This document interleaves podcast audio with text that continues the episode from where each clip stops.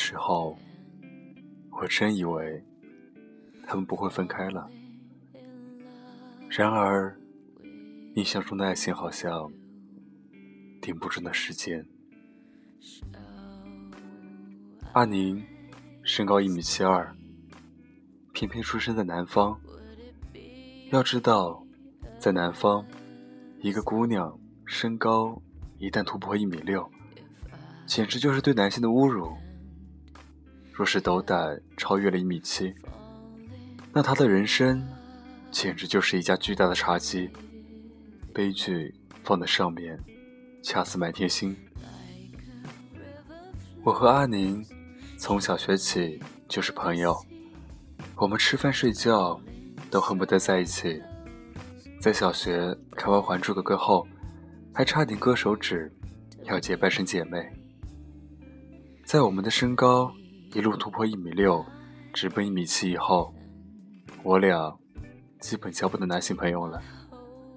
通常，他们都愤愤地说：“这俩娘们是吃化肥长大的。”然而，阿宁对男性这件事倒不是很在乎，反而那些男生打架也打不过我们。直到有一天，他神秘地望着我，用一种“你知道安利吗”的语气问我：“你知道现在有个歌手很红吗？叫周杰伦。”我摇了摇头，他满脸都写着恨铁不成钢。“哎，你也太土了吧！他刚出了一张专辑，超好听，我太喜欢他了。”你赶紧去听，不然我不认识你，以后再也不要做朋友了。当时我就很震惊，女人心，海底针，他怎么招呼都不打一声，整个人就变了呢？回家当天，我就去看了音乐不断，听到了周杰伦的第一首歌，那首歌叫《娘子》。我努力想从这个男人脸上看出哪怕一点半点的英俊。但最后，我还是放弃了。新闻里竟然还在报道，台湾新生代小天王周杰伦和小天后蔡依林坠入恋情，记者围满了他，画面里全部都是女人的尖叫声。那一年，我们读初三，之后，他的人生越跑越偏。阿妮恋爱了，年级第一。和年级倒数第一谈恋爱，总是引人注目的。在学校的秋季运动会，他红着脸，远远指着跑道上奔跑的少年。他，少年，故作无意的回头看我们，一个踉跄，摔倒在地。那是我第一次见到小南。后来，我悄悄问阿宁。为什么喜欢他？他想了又想，告诉我，他本来很讨厌他，这家伙总是动不动显摆自己是个有钱人。作为看言情小说和少女漫画长大的人，小南这种属性加成的男生，摆明就是不靠谱男二号。直到有一天，他们一起去了 KTV，他眼神看向远方，平静地说。他对着我唱《安静》，不知道怎么了，我只觉得自己心跳漏了一秒。后来我自我安慰，算了，可能我天生就是女二号的命吧。女二号和男二号倒是门当户对。那一年，我们读高二，恋爱对阿妮没有太多影响。他依然是那个最让人讨厌的学霸，牢牢占据年级第一的宝座。六年了，从未给过别人机会。高考前，传出他和小南分手的消息。有人说，小南劈腿了隔壁班的维维。谣言一直传到阿宁考上了北京最好的大学后，也没有停止。小南成绩不好，高考后。就被家里送去了国外混文凭了。那年动感地带在全国疯狂开歌友会，我陪着阿宁一起看了动感地带潘玮柏的歌友会，八十块，周杰伦是嘉宾，唱了三首歌，我们挤在人山人海中，跟着人群一起大合唱。为什么这样子？你拉着我说你有些犹豫，怎么这样子？雨还没停，你就撑伞要走。听不清周杰伦歌声，看不见他的人影，但阿宁满脸兴奋，大声冲我耳朵喊：“今天我特别高兴，特别特别高兴，我快要呼吸不上了，你知道吗？这个男人，我爱了很多年了，你知道吗？”在周杰伦谢幕以后，我们跟随人流出了门。阿宁站在树下，突然说：“可惜小南没听到。”他总认为自己像周杰伦一样有才华，我只能哈哈笑了两声。人越来越少，只有我们的影子陪着我们走在深夜里。秋天的夜晚开始变凉。阿宁告诉我，他们分手了。他红着眼，搂着我，对我说：“学习好，又有什么用？”喜欢人，可是我却怎么都学不好。怎么对一个人好？为什么喜欢别人，却要放弃自己呢？我不想放弃自己的梦想，不想跟着他去陌生的国家。他说：“我是全天下最自私的人，为什么非要二选一呢？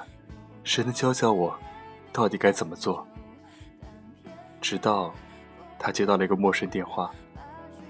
摩托罗拉手机传出的声音太大，我听到电话那头的小南说：“阿宁，我想你了，我们不要吵了好不好？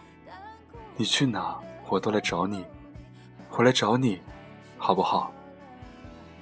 那时候，我真以为他们不会分开了。念完大学后的小南来到北京，正式成为一名光荣的北漂。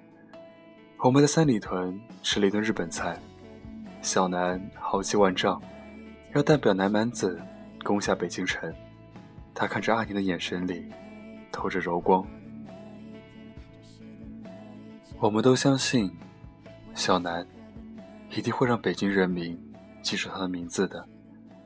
在北京，没有什么不可以，只要够努力，一条狗都能成才。我们喝掉了三大瓶去正宗，吃光了小南钱包里的现金。告别之时，人人对未来都充满了信心。小南在北京一共待了三年，直到他们分手的那天，是个偶然。因为提前完成了课题，阿宁喊我一起回老家给他爸爸扫墓。我们从车站出来。没走几步，就看到了小南。他站在马路对面，眼神里充满了柔光，正将自己的围巾仔仔细细的系到了微微的脖子上。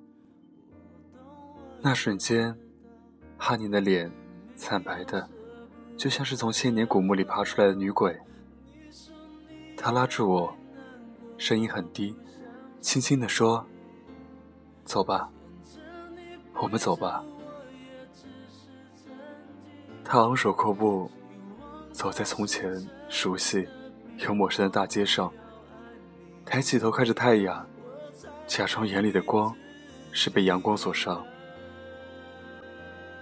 我一直没想到，他们从十五岁认识，十六岁早恋，经历了异地和异国的多重考验，最后在北京团聚。却因为这么一个烂透的三流原因，彻底互相告别。二零一三年，我回家过年，在家门口偶然看到了小南和薇薇结婚的请帖。那天也是巧，陪着我妈去买年货的时候，在超市，我碰到了小南。他长胖了，脸上都是安逸，再也找不到当年那个。羞涩的男生的风采。隔着人群，我狠狠瞪着他。他敏锐的看到我，之后，很意外的，他邀请我一起喝咖啡。谁怕谁啊？咖啡馆在放最长的电影，周围的人一直用一种前任会面要撕逼裂的眼神偷偷看着我们。他问我：“阿宁过得好不好？”我忍不住讥讽他：“离开你这个渣男，他好多了。”他流露出一种认同和惆怅。许久，他才说：“我也是这样认为的。知道他过得好，我就放心了。”最后，我还是没忍住继续嘲讽他：“什么时候和维维偷偷好的？劈腿的感觉好不好啊？这个社会就是这么不公平啊！奸夫淫妇，最后果然是要没脸没皮生活在一起的。”曾经我认为，自己总有一天会光芒万丈，但从未想过自己只是碌碌无为中的一员。小南说：“不是每个人都像周杰伦一样，在选择来北京北漂以后，小南就被家里断绝了一切经济来往。他从未想过自己父母为了逼自己回家，会这么果断。没有父母支持。”我一样可以做得很好，这是当初小南的想法。三里屯的那顿饭，实际上是小南身上的最后一点现金。那以后，他怎么都在北京找不到好工作，在美国读的是野鸡大学，国内并不认同。在北京，他除了阿宁这个女朋友以外，什么可依靠的人都没有。一开始。他生怕阿宁看不起自己，并不想他知道。为了尽快解决生活问题，他搬去了地下室，并匆忙找了一份保险推销的工作。从此，他的人生在北京就进入了恶性循环。保险推销工作进展迅速，为了怕他威胁自己的地位，他被前辈罗织罪名，丢掉工作。连工资都被扣光。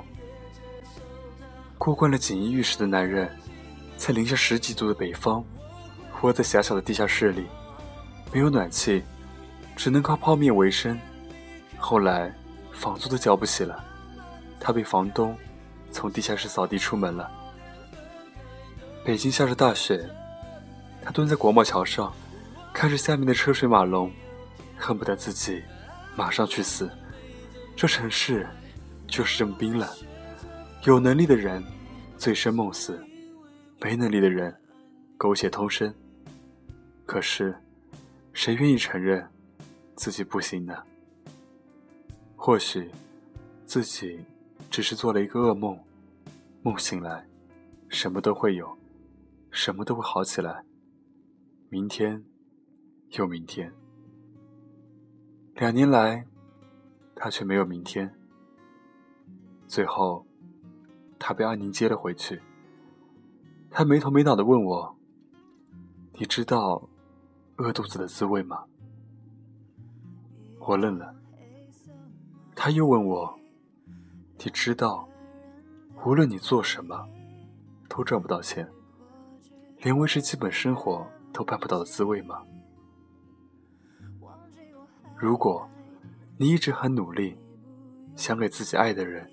一个美好的未来，可是你却清楚的看到，你给不了，你做不到，你不行，你会不会想死呢？他复杂的笑了笑，起身告别。临走前，认真对我说：“这个世界的确是不公平的。我以前总认为自己可以做个英雄。”但现在我知道，我只是个凡人。只要阿宁过得好，我心里就安心多了。我没有把我们见过这件事情告诉阿宁。过去的人，就让它腐朽在时间里吧。二零一四年，阿宁结婚了。提前一个月，他告诉了我这个惊人的消息，并且邀请我。去他家喝酒。进门发现他已经做了一桌子菜，桌子旁摆满了各种酒。我问他：“结婚怎么这么突然？”他笑嘻嘻的给我倒了一杯酒，说：“最近才认识的，但发现他竟然和我们初中起就是同学。”他顿了顿说：“他说，那时候起，他就喜欢我了。没想到有一天，可以和我在一起，我挺好的。现在，我特别满意，真的。我一颗提起的心，放下了一大半。半小时后，我们喝掉了四瓶酒。阿宁的手机，在这时响了。”我凑上去一看，微信头像是周杰伦《叶惠美》专辑那张，也不知道这个人是谁。他没头没脑发了一句：“听说你要结婚了，希望你幸福。”谁呀？我说。哈宁死死盯住那张头像，就好像看过了几个世纪，他的眼泪一下就流出来了。我有点明白过来。再后来，他又喝光了一瓶酒，眼睛亮亮的看着我。他认真问我：“你知道喜欢是什么？”以前我不太明白，我觉得啊，两个人互相喜欢，肯定是要一时一时在一起的。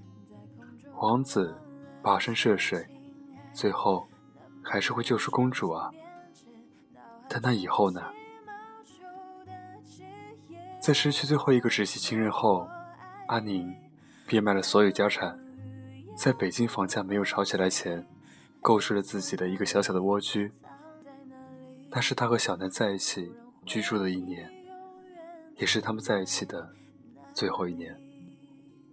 阿宁告诉我，从国贸桥上捡走小南那天，他浑身冻得冰凉，他把自己都脱光了。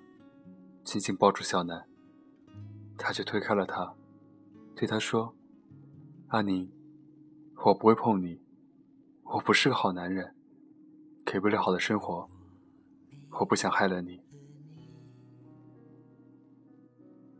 阿宁拉着我的手，眼泪滚烫。他说：“我哭了一个晚上，终于想明白了，硬要他陪着我留在北京。”他只会越来越找不到自己，放开他，让他做自己，大概是我们最好的结局。我怪他劈腿，只是想留给他一点对自己的认可。以后没有我提醒他在北京的失败，他能一直很好很好，很好很好的过下去。过完那天。我们没有再谈论过去了。二零一四年，我们结伴去看周杰伦北京场的演唱会，买了最前排的票。曾经的偶像老了，宣布自己要和一个嫩模结婚。哈尼转过头看着我，以前我以为他肯定会和蔡依林结婚呢。他淡淡的说着话，就好像。在聊一件普普通通的事情。以前我总以为自己会和小南看周杰伦的演唱会，但每次都看不了。小南说：“以后总会看到的。”但以后这件事就变成了再也不会见面。印象中的爱情好像停不住那时间。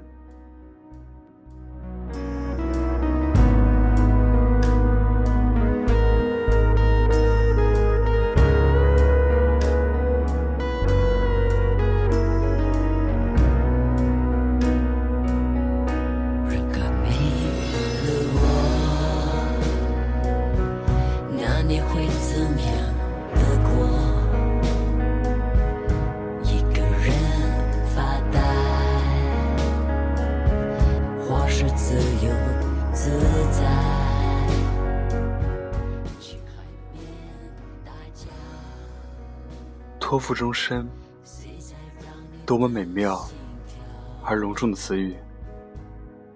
你要触摸到责任感、同情心、举手投足的善意，怀抱了不起的格局，不然无法看见人生的可能性。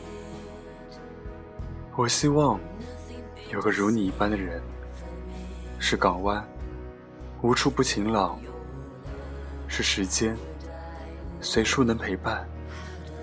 哪怕只有海洋的一隅，但对你来说，是完整的世界。不是只有爱就够了，爱的存在，是要和你创造这一切。好了，今晚的故事就到这里结束。欢迎关注我的新浪微博“沉默”。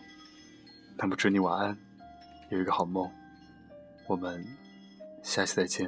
小姐，请问一下有没有卖半岛铁盒？有啊，你从前面右转的第二排架子上就有了。哦，好，谢谢。不会。走廊灯关上，书包放，走到房间窗外望，我像刚买的书，一本名叫《半岛铁盒》，放在床边堆好多第一页、第六页、第七页序，我永远都想不到陪我看这书的你会要走，在是，不再有，现在已经看不到。铁盒的钥匙孔，透露光看见它修了好久，好久好久，外围的灰尘包围了我，好暗好暗，铁盒的钥匙我找